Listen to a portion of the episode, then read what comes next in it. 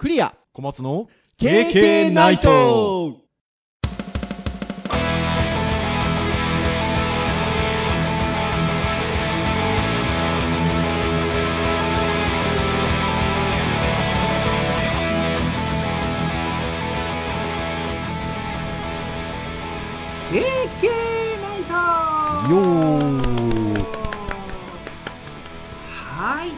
ことで第383回の配信でございます。お届けをいたしますのはクリアと。はい小松です。どうぞよろしくお願いいたします。はいよろしくお願いします。はいということで第3週目っていう感じでしょうかね。もう2023年も始まったばかりかと思いきやなんかもう慌ただしい日々を過ごしておりまして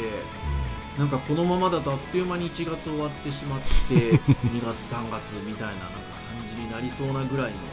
感じなんですけど。小松先生どうですか？うーんそうですね。なんかあれなんですよね。大学の第4クォーターってうん。僕授業が演習授業がなくなるのでだいぶ気は楽になるんですよね。ただ今卒業制作のね成果報告書とか見てるのでうん。あ面といかんなみたいな。ちょっとちょいちょい忙しい感じがあるんですけど。はいはいまあ、はいでもクリア先生の話聞いたら多分僕今の仕事はそこまで忙しくはないかなね いやーねもうなんかねあの人間あのあれですよ。あの心の余裕がないとダメだなっていうふうにあの思いますよ。うん。もうなんかねあれですよ。まあまあたまたまあのまあちょっとあの1週間ほど東京出張してたのも直近だとあるのであのまあその時にちょっとカメラを持っていけなかったんですよね。あの6泊7日分の荷物みたいなところになるとちょっとカメラを持っていこうっていう感じにならなかったんであれなんですけどなんかそういう意味で言うとまあ持ってってないから撮ってないっていうのもあるんですけどなんかもうなんかその写真を趣味で撮る余裕もないみたいななんかダメですよでもそういうの。ダメダメ。そういうところから始まりますよなんか多分ね。ああそう。だからそういう意味で言うとあの荷物があるからっつって持っていかないじゃなくてやっぱ荷物があるけど持っていくっていう多分選択肢をしないとダメなんですよね。ああれですねおそらくね。心に余裕があるから写真を撮るんじゃなくて写真を撮るっていう動機があるから心の余裕を実は作ろうとするかもしれないですうん。ねじゃないかなってねちょっと思ったりしましたね。そう。だから今年に入ってなんかねあんまりあの撮ってないんですよね。そうなんですよ。だから ちょっとねいかんないかんなと思ってますよ私。別に趣味なんでそこまでじゃあ撮らなきゃ撮らなきゃってことでもないんですけど。そうそうそうっていう感じもあったりしますよ。うん。そして前回はあのカルタを語るということで、はい。はい、カルタについてあのお話をしたんですけれども。あのーなんか楽しい配信でしたね。うん。改めてなんかリスナはい。ーとして聞くと、結構楽しい配信だったなと思って僕はあれなんですよね。普段自分で編集するときに聞いてるので大体リリースした後ってそんなに自分のその配信って聞かないんですよ、ほうほうほうほうほう。でも前回のはうん。あもう一回聞きたいなとちょっと思えるような配信ではあったので、まあまあ楽しかったなと思いますね、いや本当そうですよね。でやっぱりあの自分があのこれ面白いなと思って、えー、あげたもの、えー、小松先生がこれどうですか？面白いですよね。あげてくださったもの。まああのいくつか紹介をしたんですけど。まあ自分が興味あったものはもちろんなんですけどなんか聞いてるとリスナーとして聞いてると小松先生がねこれ面白いですよねって紹介してくださったやつもなんかああなんかちょっとやってみたいなみたいなね。う ん気になりましたね。でしかもそんなにめちゃくちゃ高いものでもないじゃないですかまあそうですね、まあ1000円以内で買えたりとか、まあ、高いものでも2000円3000円4000円ぐらい、まあ、一番高いので4000円ぐらいでしたっけね。あの、はい。お魚の。うん。はい、まあ、そんなもんなのでなんかねちょっとやっぱり買ってやってみたいなっていうふうにちょっと思いましたよ。はい。はい。まあそんな1月、はいえー配信会なんですけれども今日ウェブ会なんですよね。はい。はい。ということでまあ、ウェブにまつわるお話とか、ウェブで展開されているものに関してのお話だったりとか、まあ、いろんなお話をこれまでしてきているんですけれども、じゃあ今日何の話をしようかなっていうところだったんですが、いつものごとく、敏腕ディレクターの小松先生がですね、プロデューサーなのかな、ディレクターなのかな、はい、あの編集会議で、こんな記事があったんですけどっていうあの記事を紹介してくださってあそれが面白いなと、まあ、ですので、まあ、ギガジーンさんの記事なんですけどね、えー、なんかもうその記事を見ながらああだこうだと言いたいなということになりましたので、はい。今日はギガジーンさんに載っていたこれもう本当にあのウェブデザインに関するウェブサイトというかウェブデザインに関する割とねシンプルな記事なんですよね。はい。はい。ですのでその記事をちょっと見つつああだこうだいうもういわゆるウェブ会っていう感じで今日ちょっと行きたいなと思っておりますのでリスナーの皆様どうぞよろしくお願いいたします。はい。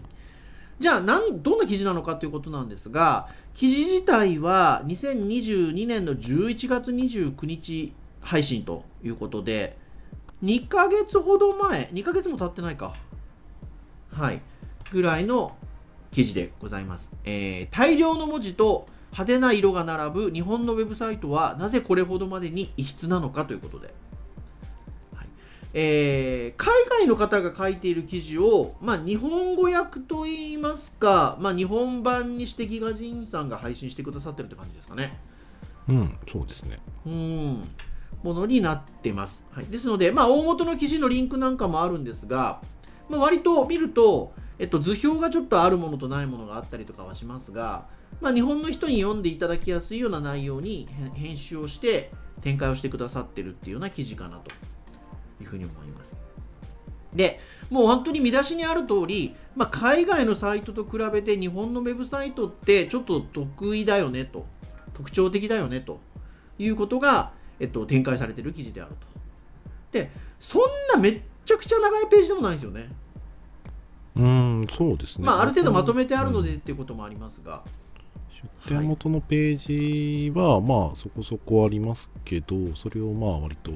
要点ついてまとめてくれてるので短めの記事ですね。はいになってますのでぜひ皆さんもですねギガジーンさんの、まあ、今先ほど言ったような見出しのキーワードで検索をしていただくと多分この記事出てくると思いますのでぜひあのご覧になってみていただければなというふうに思います。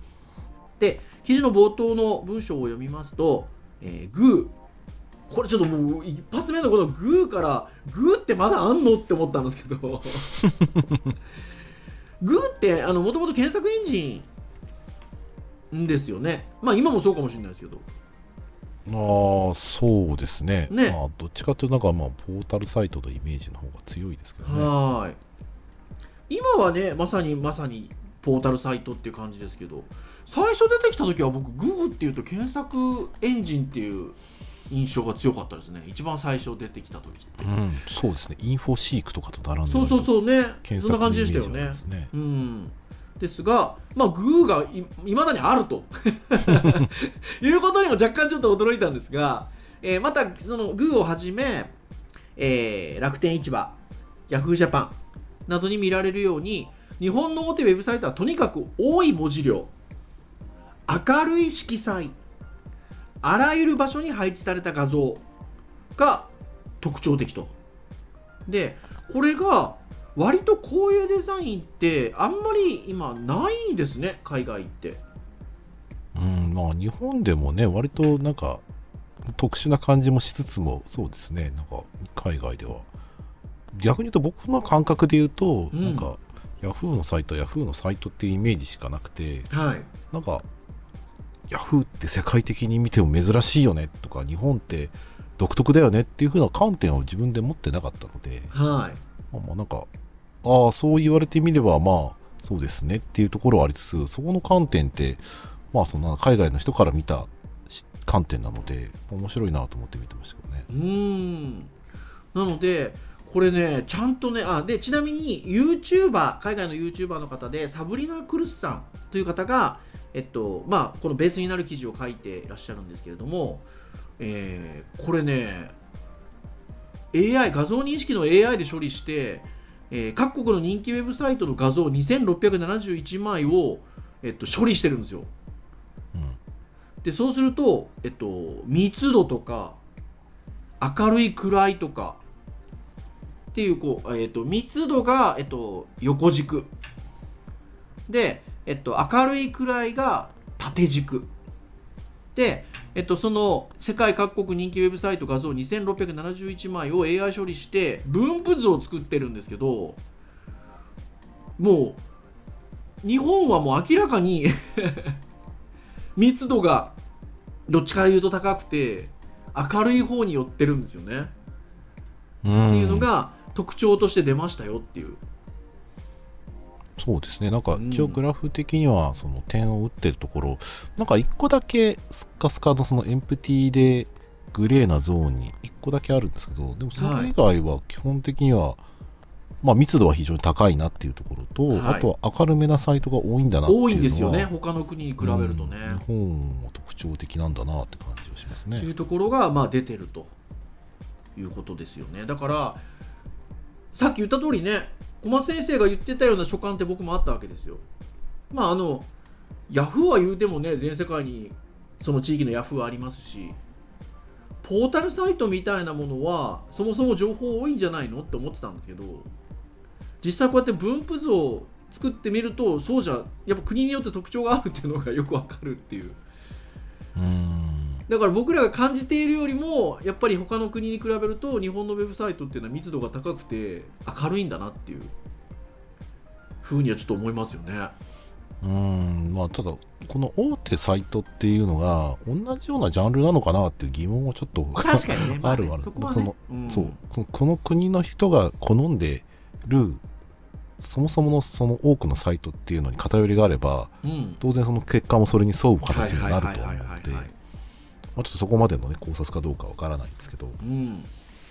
うんまあまあまあまあでも言われてみたら、まあ、確かにサイト明るめなサイト多いなっていう感じは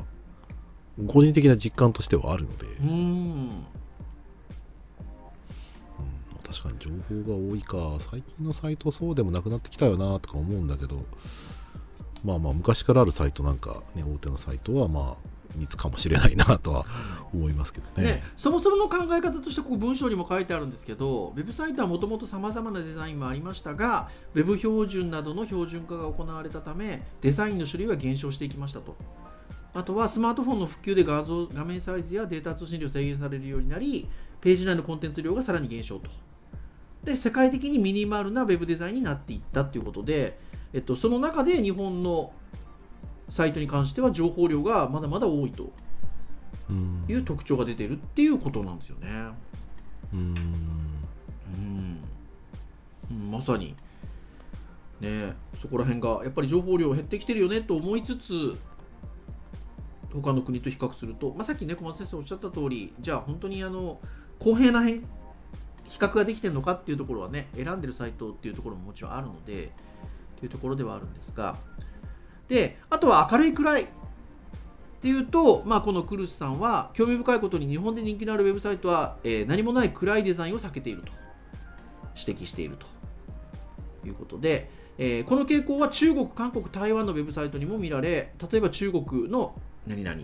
えー韓国の何々、え台湾の何々っ ていうウェブサイトも日本に似たデザインをしているということでまあ暗いデザインを避ける、まあ、要は明るいと。いうところではあるんですけどこれはですねこの記事には書いてないんですけど私昔から割と授業で この昔からっていうかもう10年20年授業では常に言ってるんですけどあの身体的な特徴も多少あるんですよね。うん。あの目が黒いので、はいはいはいははい、なので明るさに強いんですよね。いうん。あの海外の目の青いあの人たちとかに比べると、えっと、明るさに強いのでですのであの、まあ、よく授業でも言ってるのが、えっと、海外の人はサングラスはそ要は本当眩しいからつけてるけど どっちかっていうと日本の人はこうファッション的な感じで、まあ、つけたりっていうのがあるよねって話はよくしていて。でそう見るとやっぱねどちらかというとそういう特徴のある国が明るいデザイン。使使ってるのかなってもちょっと思ったりもしますけどね。うんで一応その分析されてる中でじゃあ他の国はどうなんだって言ったら他の国も明るいサイトあるんだけど、んそのこの方が集計されたグラフの中では非常にこう点在してるんですね、はい。うん、こ密度の濃いもので明るいページもあれば密度の薄い暗いページもあるし濃いうん。ページもあると、うん。うんだけど、まあ、日本はそういう意味だとそういう分布としては結構明るくて密度が高いっていうのをやってるっていう、まあまあ人気のあるサイトがそういう傾向があるってことなんでしょうね、はい。きっとね。でも昔からだから公のサイトなんかも、えっと、日本のサイトとほとんど白バックでっていう感じなんですけど海外だとね公のサイトでも結構濃いめの暗いサイト結構あるんですよね、うん。そう。だからやっぱね、まあ、そこは割とあるかなっていうのはありますね。うんですね。まあまあ、あとは何でしょうね、文字に対する認識の仕方とか、まあ、書体だったり、文字の持つ意味だったりとか、まあ、そういうのはちょっと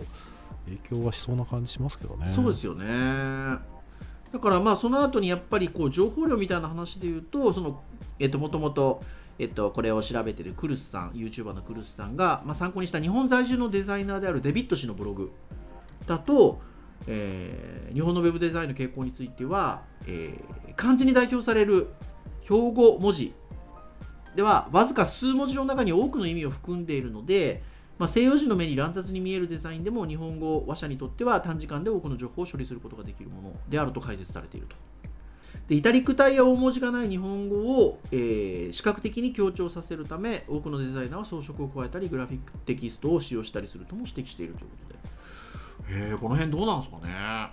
ああでもなんかそれはそれであるかもしれないですね。うん。あの結局、イタリック体や太字に、まあ、イタリック体はそんなしないですけどね、本当のウェイト高いものを選んだりとか、まあ、そういうことはデザイン上したりはしますけど、ううん。でも確かにその日本語の文字が複雑ゆえに、まあなんでしょうね、目立つ、つコントラスト強いのかもしれないですね。うんだそれだけだと弱いので、あの装飾を入れると。まあでも僕らもね、あの多分僕らって言っちゃってあれですけど、僕なんかやっぱり最初の頃、英語と日本語があったら、やっぱ英語選びがちだったんですよね。はいはいでなんでだろうなと思ったら、その本とかにたら字面がいいからだよとかね、そのはいはいタイポグラフィーとして形整えやすいからっていうところで、むしろ日本語ってデザインするの難しいんだなっていうのを実感したことはあるので、はいはい。うん、まあそういうのとなんか自然とそうなっていっちゃうのかなっていうですか感じがしますね。ね。まあねここねイタリック体や太文字がない日本語って書き方してありますけれども、まあ僕授業で昔から言ってるのは、えっと、逆にあの、ね、HTML タグによってはあの車体になる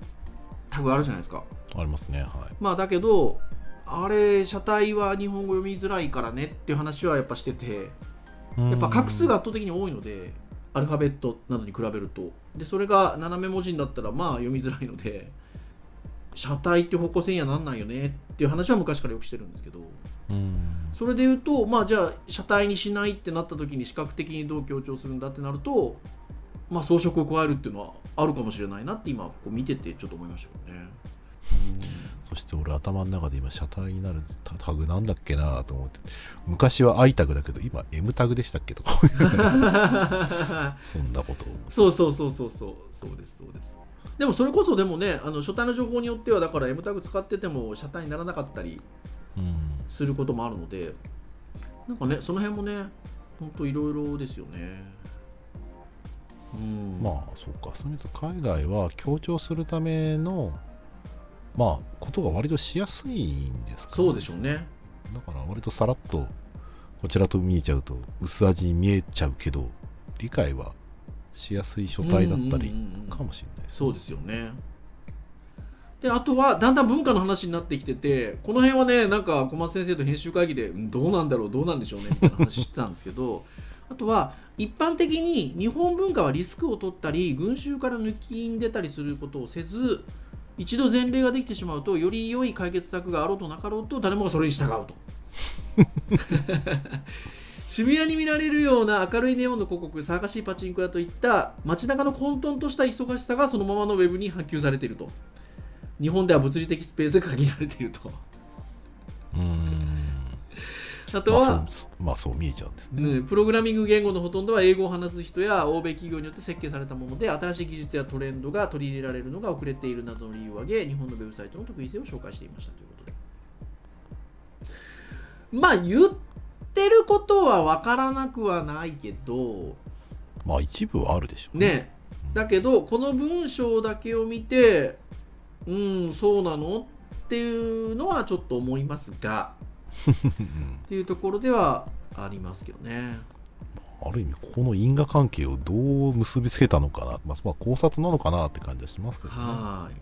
ただですねこの今今のお話のところって、えっと、要はなんか新しい技術を取り入れるってことを積極的にしないっていうような実は文言なんですよね。あの大元のサイトの方に行くと。はい。そう。でその大元の方のサイトに行くと実はそのいくつかのサイトの、えっとまあ、20年ぐらい前20年弱ぐらい前の状態と、まあ、ここ数年から56年前ぐらいのいわいわゆるちょっと10年間ぐらいの差があるところでこのサイ同じサイトのこの見え方この見え方みたいなのいくつか図表あの図で指し示してるのがあるんですけど割とレイアウトの仕方とか見せ方が変わってないサイトが結構多いんですよね。他の海外のサイトに比べると。これもねさっきの小松先生の話じゃないですけど選んでるページがそれなんじゃないのって思ったりしなくもないですが まあまあまあまあでもっていうまあねたくさんの一応サイトを選びながら比較をしたっていうところでの結果っていうところで言うと少しね大きな枠レイヤードのワイヤーフレームっていうんですかね枠組みだったりとか見せ方は確かにあんま変わってないんですよね、ううん。ん、だからそれをして、えっと、要は変わることを嫌うとか、えっと、新しい技術を取り入れるのが遅れるっていうのを多分言ってるんですよねもともとね、うんうん。まあシステム側の話をねしてる側からしてみたら費用対効果であったりとかそのサイトの目的によっては、うんそのやっぱシステム入れ替えるのめちゃめちゃ大変なので、新しい技術取り入れるってことは、まあ、そこに対するやっぱコストをかけなきゃいけないっていうところで、何十万ページもあるようなねサイトはおいそれと簡単にやっぱりできないんですよね。うん。でじゃあそれを変えたら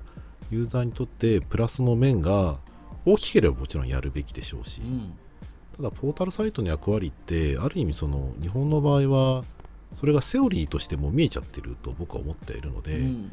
だからこのサイトを訪れた人が使い勝手どうなんですかっていうのを例えば初めて使う人のねユーザーテストで考えたらもしかしたら迷うかもしれないなと思うんですけどはい慣れてる人からしてみたらあの Yahoo のサイトなんてねレイアウトをもう知り尽くしちゃってるので、はい。どこに何があるかっていうのは逆に変えられるとかえってそのセオリーが自分のあだとなっちゃうので、うん。まあまあ日本人の気質なのかもしれないんですけどあのなんだろう気質だから変えないというよりかは、うん。もう慣れてる人が多いからの配慮でもあるとは思うんですけど、はいはいはいはいはいはい。まあ、ちょっと見方はちょっと複数あるよなって感じでうん。見てましたね、ここは。そうですね。あとはまあクルスさんは先ほど言ったような条件をえっといや意見を参考にして、えーアジア圏のネットユーザーと交流して得られた意見などからも、まあ、やはり日本はリスクを避ける文化があると言われていて製品についての多くの情報を要求することなどがあると。推測をしたと。あとはこれそうあのあれなんですよね。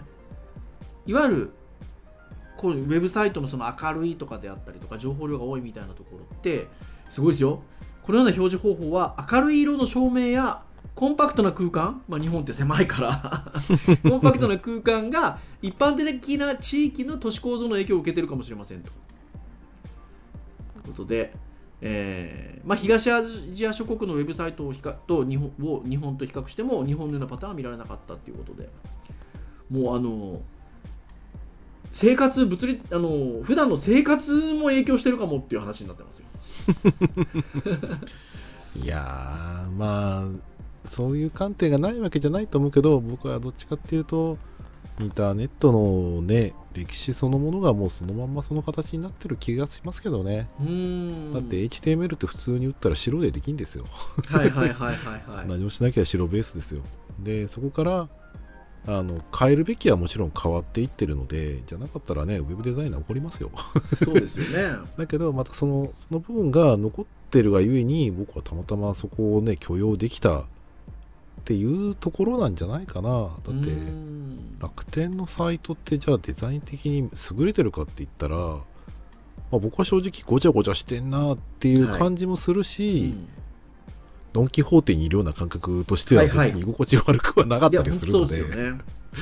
そうだからそこはちょっとその変わった日本独特の店舗だなって見方で言えば、まあ、この方がおっしゃってることもまあ、うん、間違ってはない。なな何割かはあるかもなってところはあるんだけど、ただちょっと因果関係の攻め方としてはなんだろうなフレッシュな見方としては面白いけど こうであるって言われちゃうといやーちょっとそこを言い切るのどうかなって感じはねちょっとするかなって気がしますね。はいはいはいはい。あとは年齢のところですかね日本は高齢化社会であるためインターネットの使い方が他国と違うと指摘をしていると。あとは、まあ、うん。ソフトウェア更新に消極的であると。ところが、まあ、他の国に比べると特徴的だよっていうところでしょうかね。日本は iPhone 以前にスマートフォンが普及しておりっていうことで、まあ、あのこれスマートフォンって書き方してますがフィーチャーフォンですよね多分ね。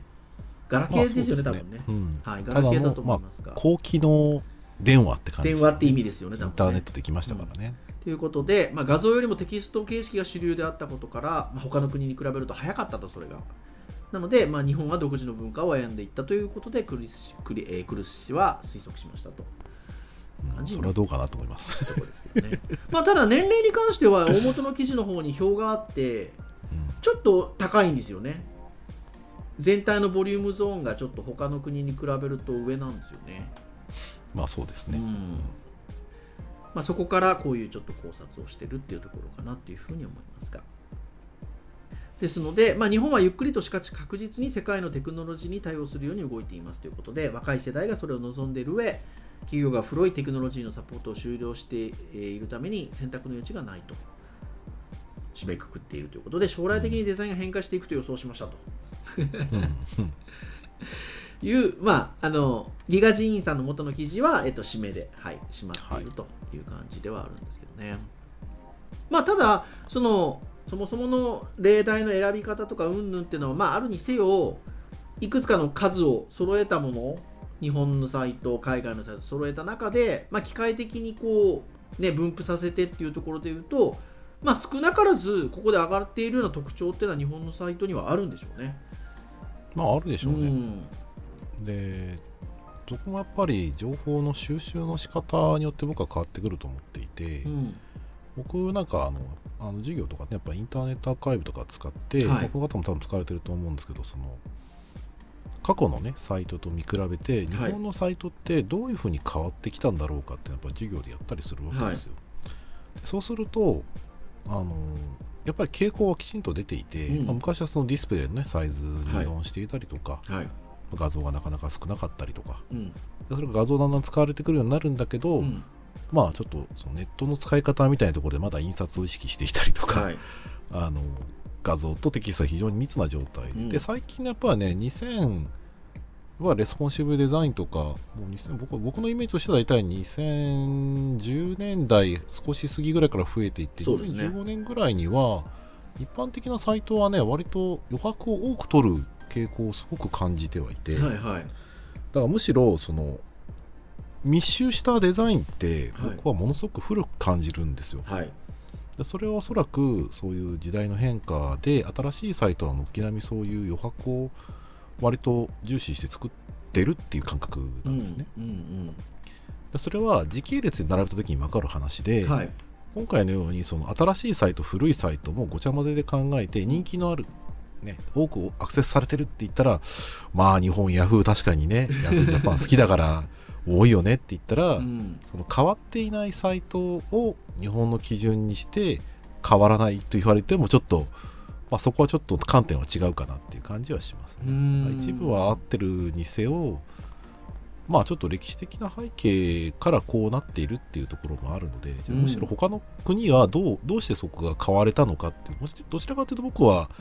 知りたいのはそっちの方うですよね。んそうですね。なぜ変われたのか変わ変わられざるを得ない状況があったのかう。ん。うん僕はそういうのと日本は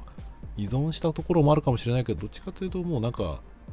ちゃんとその目的だったり利用用途使う人のことを考えて残すっていうところと費用対効果的に変えてないっていうはい。部分が大きいんじゃないかなって気がしますけどね,、やってないわけじゃないと思うので小松先生が編集会議の時に別の記事もあの実はあの送ってくださっていて日本と世界各国のウェブデザインの違いっていうあの記事を送ってくださっているんですね。でこれサングローブさんっていうウェブマーケティングの、えっと、メディアの記事なんですけどここは比較的新しい記事で、えっと、2023年の1月17日に、えっと、配信されている記事なんですけどちょっとここをあの全部掘っていくっていうのはあれなんですがえっと、ちょっとそこはですので皆さん今のキーワードでまたこのこのページも面白いので見ていただきたいなっていうふうに思うんですけどちょっと1個挙げたかったのが、えっと、日本では利便性が重視されるっていうあの項目があるんですよ。でなんか割と今小松先生がおっしゃっていただいたところなのかなっていうその費用対効果とかっていう、まあ、利便性。ううんん、そこがやっぱりユーザーの利便性重視したウェブデザイン好まれるっていうところであると。で、えっと、まあ、必要な情報をいち早く探せるようにということでメニュー配置など分かりやすくすると。えー最新情報おすすめなどが配置されるのも日本特有ですって。確かにでもね、なんかほら、授業でやるときもサンプルサイトみたいなのを作るじゃないですか、教材として。はいまあ、最新情報とかおすすめとかニューとか入れますよね。まあこれあんまないですね,、まあ多分海外が。だからこういううん日本特有って書き方がされてるってことは最近は多分減ってきてるんですよね。であとはファーストビューにおける情報量の多さを重視しているっていうところが特徴としてあると、まあ、正確な情報を与えた方が日本のユーザーからは信頼されるっていうことですね。はい。みたいなのはあるということで別のページでもやっぱ取り上がっているのでうんそういうところはあるんでしょうねやっぱね。なるほどね。うん。そうかまあ、作り手側もね日本の人であれば当然日本のユーザーが欲しいものっていうところで、まあ、サイトに訪れる目的考えますので、うん。まあそこでね最新情報とかおすすめって僕ら自然にねその企業だったら企業が発信する新しい情報があるからこのサイトはちゃんと更新もされてるし信頼があるよねっていうふうに思ったりするところもあるんですうよね。ん。なんだけど、そこを逆に気にしないっていうところも、まあ、世界の国の中では、まあ、あるのかもなっていうのはちょっと感じますよね。ファーストビューに入れるっていうのは割と昔からありますからね。そうですね。うん。うん。まあ、ただ、なんかページ遷移というよりか、スクロールのサイトが増えるようになってから、あんまりファーストビューにこだわらなくなった感じもしてはいますけど、ね。まあでもそれでも、あのファーストビューに、なんだろうな、多くの情報を入れてないかもしれないけど、あのこのサイトがどういうサイトなのかを分かるためのね、メタファーというか、まあ、そういったものはしっかりとある印象が多いサイトサイトは多いと思いうます。ん。確かにね。まあね今もうスマホで見る方多いしね。なんかスマホに至っては基本的に情報ってスワイプするのでなんかスクロールみたいなあの煩わしさはないじゃないですか。まあそうピャピャピャャピャってやるわけで、まあ、なのでもちろんその優先順位はプライオリティ情報のプライオリティはありますけどなんかね昔の PC のサイト作ってたようななんかあの堅苦しさはないですよねこの情報をなんか必ずここの中に収めてこうしてああしてみたいなところっていうのはまあもちろんああベースはありますけどなんか昔ほどないっていうか和らいでるっていうか。まあ言われることは少ない感うじがんしますよね。でもそういった中で日本はでもそれを気にしてるってことですよね多分ね。あの他の国に比べると多分ね。うん、そうですね、うん。そういったことはあるかもしれないですね。というところだと思いますよね。うんなんかとっても面白いあのなんかななんていうんでしょうね。ギガジーンさんの最初に紹介した記事をきっかけになんか僕らもあなんかこういうの考えていかないちょっと追っていかないとなって思いましたね。うん、そうですね、うん。今見ているものが普通になりすぎていて、やっぱりその比較せずにやってるなっていう感じはあるので、うん、そうですね。あとはあれですよ。だから学生にもいろいろこういうとこまで掘ってほしいなと思いますね。そうですね、うん、なんかこういう視点を持ってなんかこう情報をこう掘っていくようなところっていうのはなんか僕らもそうですしなんか学生にも持っておいてもらいたいなっていうふうにちょっと思いましたね今日。うん。こういうの見てて。ですね、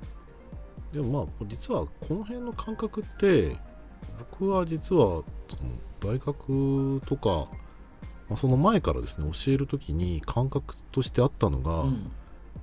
あの中国のね、はい。あのまあ、それ留学生かな留学生見てからだから2000年代中盤から後半かけてですけど、はい。中国の留学生が作るサイトはい。がみんなめっちゃ原色で赤をすごい使うとかっていうのがすごいあってでそれって僕は単純にあ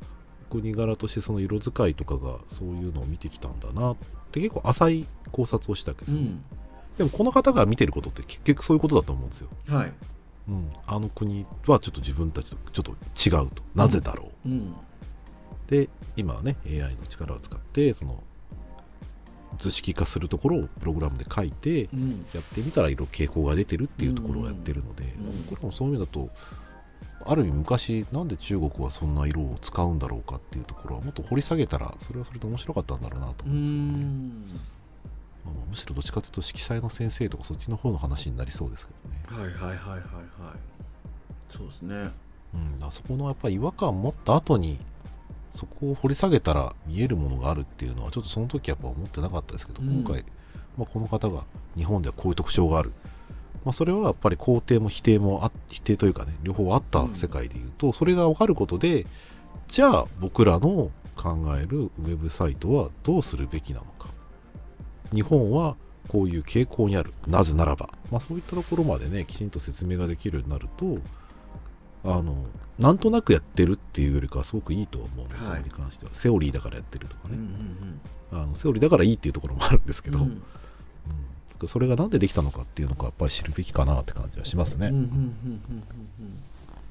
まあつらと喋りましたけどあんまり自分自身は中身のある話をしてない感じがしますけど。いやそんなことはないですよ、はい、いやなんかあのとてもいいあの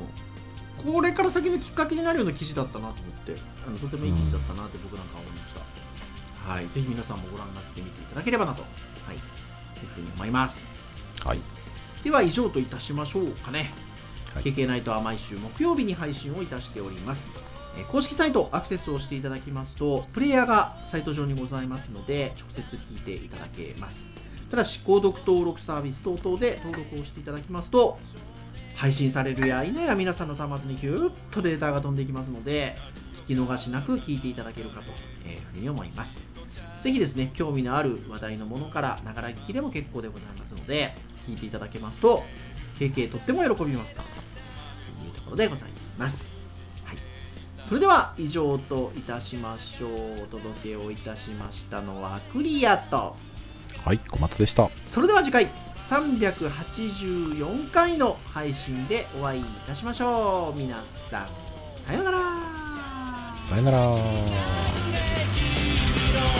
キャンバス